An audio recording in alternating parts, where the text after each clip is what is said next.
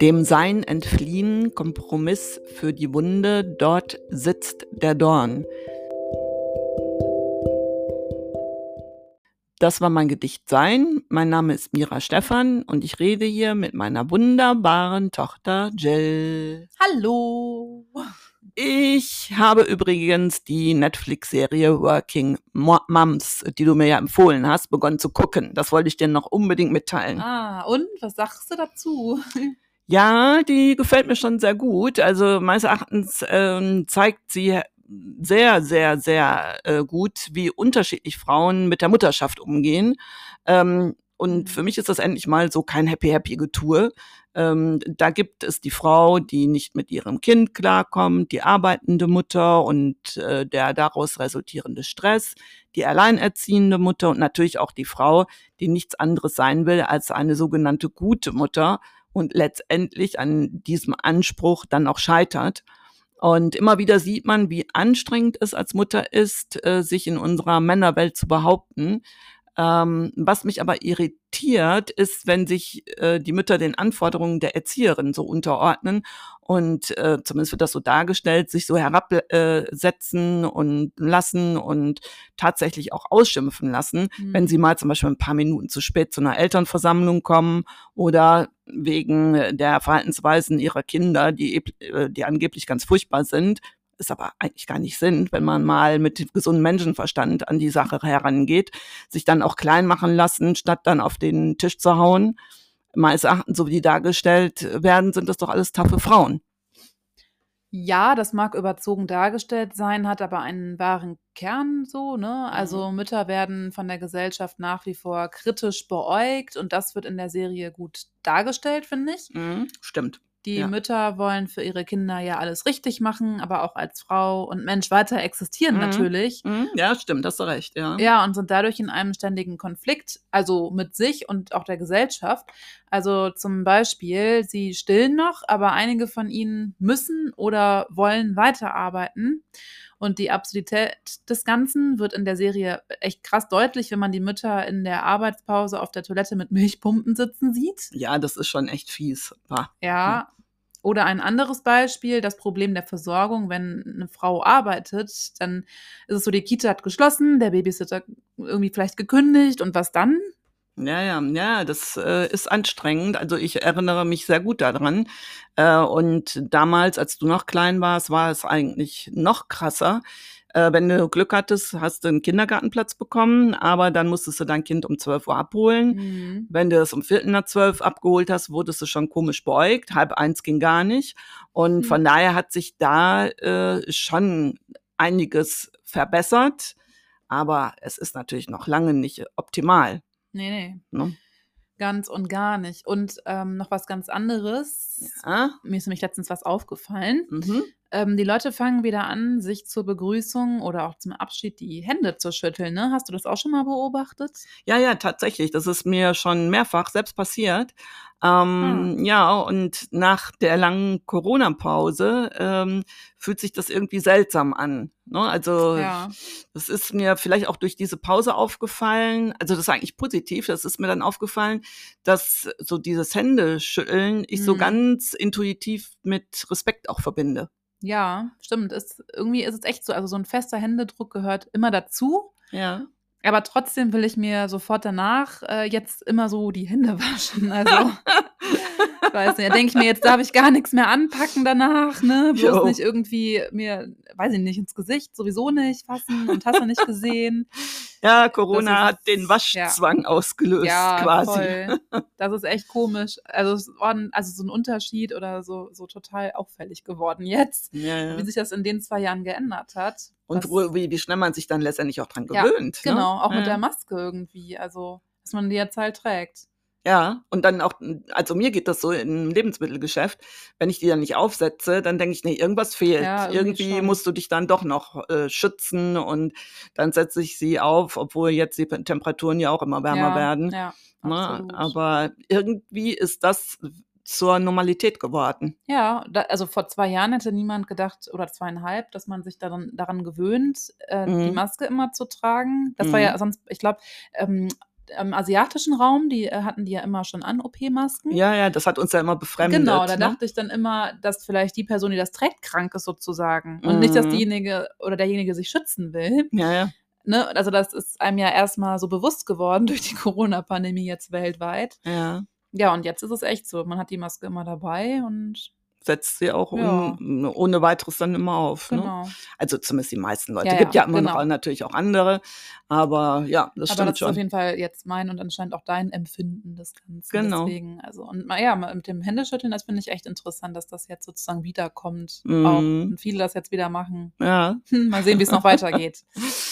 Ja, ja, gut. Dann äh, das zum Alltag. Dann kommen Ja. wir jetzt mal zu unserer beliebten Kulturrubrik Horowakui. Heute geht es um die britische Schriftstellerin Jane Austen und ihr bekanntestes Buch heißt Stolz und Vorurteil. Und mit diesem Roman hat sie eines der berühmtesten Liebespaare der englischen Literatur geschaffen. Ja, genau. Wer kennt ihn nicht, diesen Mr. Darcy, ne? Ja, genau. Spätestens seit dem Film Schokolade zum Frühstück ist er wohl jeder Frau bekannt. Ja, Mr. Darcy, äh, Schmelz. Ja, genau. Ja, nun, also jetzt so ein bisschen zu Jane Austen, äh, so ein bisschen so biografisch mal einordnen. Mhm. Äh, sie wurde 1775 in Steventon in äh, Hampshire, England geboren. Leider wurde sie nicht besonders alt. Sie starb wenige Monate vor ihrem 42. Geburtstag in Winchester. Oh. Ja, berühmt wurde Jane Austen zur, zur Lebzeit, zu ihrer Lebzeit nicht mehr. Also eigentlich schade. Hm. Das ist schon traurig, da sich Stolz und Vorurteil bisher weltweit circa 20 Millionen Mal verkaufte. Das muss Okay. man mal sich auf Ja. der Zunge zergehen lassen. Ja, das ist natürlich schon schade. Da, da, sie hatte ja gar nichts mehr davon dann. Nee, leider nicht. Ne? Nee. Naja, zurück zu dem Roman. Also hier steht, in dem Roman steht die Suche nach einer sogenannten guten Partie im Mittelpunkt. Die temperamentvolle Elizabeth Bennet und der reiche adlige Mr. Darcy finden nach jeder Menge, Irrtü jede Menge Irrtümer schließlich zueinander. Und das ist ganz kurz zusammengefasst der Inhalt des Romans. Jedoch ist der Roman mehr als jetzt nur eine romantische Geschichte. Denn Jane Austen beobachtete kritisch die Gepflogenheiten der gehobenen Mittelklasse und analysierte sie auch recht scharfsinnig und auch damit die Lebenssituation der Frauen. Also wirklich gut hat sie das gemacht. Mhm. Und da muss man schon, so wie sie das einfängt, so das ein oder andere Mal wirklich schmunzeln, äh, wie sie dann die Männer oder die Frauen dann wiedergibt. Und insgesamt schrieb Jane Austen sechs Romane, äh, die später alle mit hochkarätiger Besetzung verfilmt wurden. Mhm. Und in allen Werken geht es darum, dass Frauen den richtigen Ehemann suchen. Aber Jane Austen deshalb jetzt nur als Unterhaltungsautorin zu sehen, wäre falsch. Ich halte ja sowieso nichts von Unterhaltung und ernsthafte Literatur. Äh, das hatten wir ja schon mal das Thema, Ja. en entweder ist ein, eine Geschichte gut erzählt oder nicht. Ja, das ist wirklich so meine Meinung dazu. Mhm. Und ähm, ja, also jetzt, ähm, sie schrieb dann eben über die Frauen, denn für unvermögende Frauen war es Anfang des 19. Jahrhunderts äh, fast aussichtslos, ein selbstbestimmtes Leben zu führen, wenn sie nicht reich heirateten.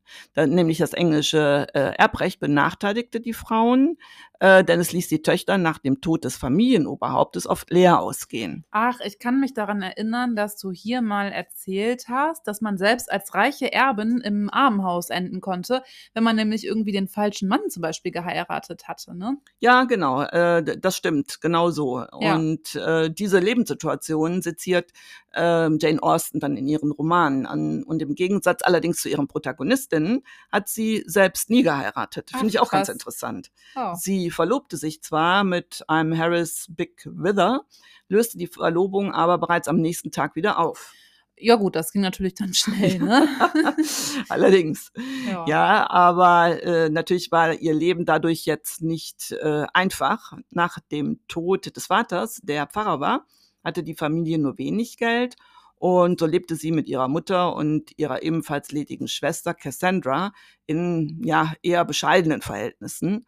So, man könnte Mhm. sagen, die gesellschaftliche Stellung der Familie war so am unteren Rand des englischen Landadels, so könnte man das da ansiedeln. Ja. Und Jane Austens literarische Erfolgskarriere beschränkte sich auf etwa vier Jahre, also zwischen 1813, als Stolz und Vorurteil erschien, und ihrem Tod. Mhm. Ihr erzählerisches Talent, ihre Ironie, die gesellschaftliche Analyse und die psychologische Komplexität hat man erst in den letzten 40, 50 Jahren wirklich verstanden. Hm, Mhm. krass, ey. Ja, die war wirklich ihrer Zeit extrem ja, voraus. Ja, klingt komplett so. Ja, Wahnsinn. Ja, äh, so Jane Austen hatte sechs Brüder und eine ältere Schwester, die bereits erwähnte Cassandra. Und wie ich das so nachgelesen habe, sollen die Geschwister sich sehr nahe gestanden haben. Zwei ihrer Brüder gingen zur See und dort brachten sie es jeweils äh, bis zum Rang eines Admirals. Ein weiterer Bruder wurde Geistlicher und ihre Schwester war ebenfalls künstlerisch tätig. Sie malte Aquarelle. Von ihrer Familie erhielt Jane Austen auch als Schriftstellerin viel Unterstützung. War ja nicht selbstverständlich. Stand Nee. erst recht nicht zur damaligen Zeit und schon erst recht nicht äh, für eine Frau. Ja, ja, das stimmt. So, und Jane Austen hat bereits mit zwölf Jahren sich am Schreiben versucht und sie experimentierte viel mit literarischen Formen.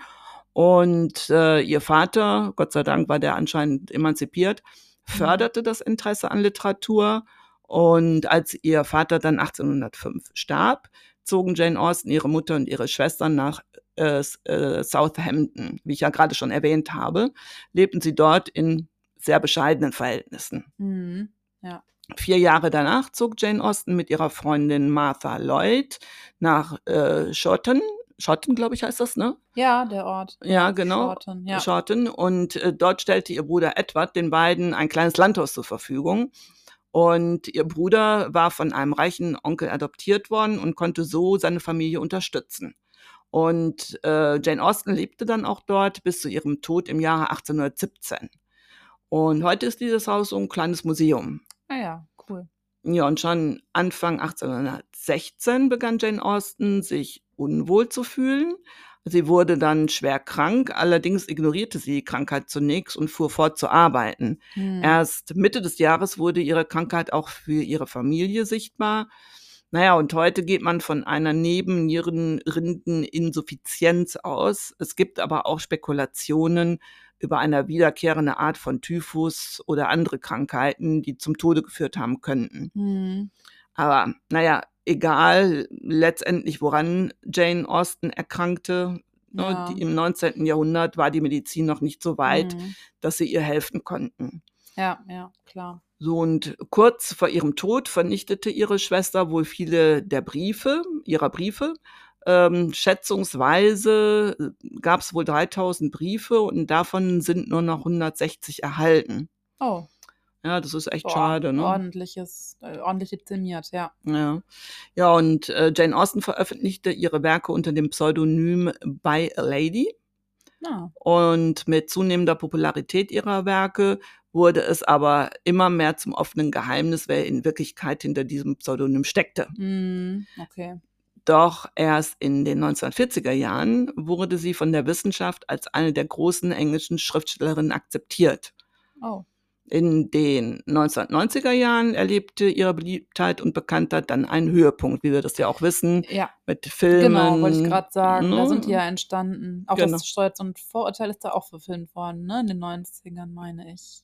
Kann, ja, glaube ich, Ich weiß, auch. ich meine mich da zurückzuerinnern, das war doch noch mit einer ganz äh, jungen. Schauspielerin, äh, boah, wer war das denn nochmal?